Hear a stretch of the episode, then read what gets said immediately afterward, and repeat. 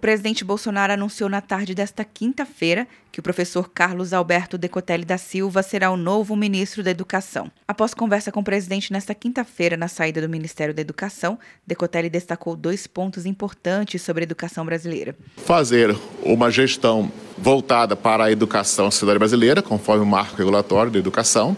Fazer, em segundo lugar, um melhor diálogo com as entidades representativas da educação, Segundo Decotelli, o desafio será organizar o calendário escolar, paralisado devido à pandemia. O grande desafio será fazer com que mais rapidamente, nós estamos agora já terminando o primeiro semestre, e fazer o planejamento e as etapas que são necessárias para todo o ano aproveitando já a entrada do próxima semana, quando nós teremos o mês de julho, já no segundo semestre, para poder fazer o cronograma adequado. Ele também destacou a integração com o Congresso Nacional. Então, nós tínhamos um diálogo com o parlamento muito forte na época do referendé e agora estenderemos esse diálogo também com o parlamento.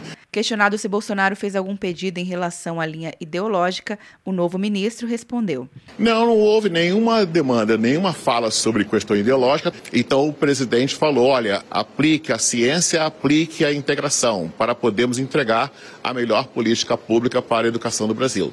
Financista, autor de livros e professor, Decotelli fez pós-doutorado na Alemanha, é doutor em Administração Financeira pela Universidade Nacional de Rosário, na Argentina, mestre em Administração pela Fundação Getúlio Vargas e possui MBA em Administração também pela Fundação Getúlio Vargas e é bacharel em Ciências Econômicas pela Universidade do Estado do Rio de Janeiro.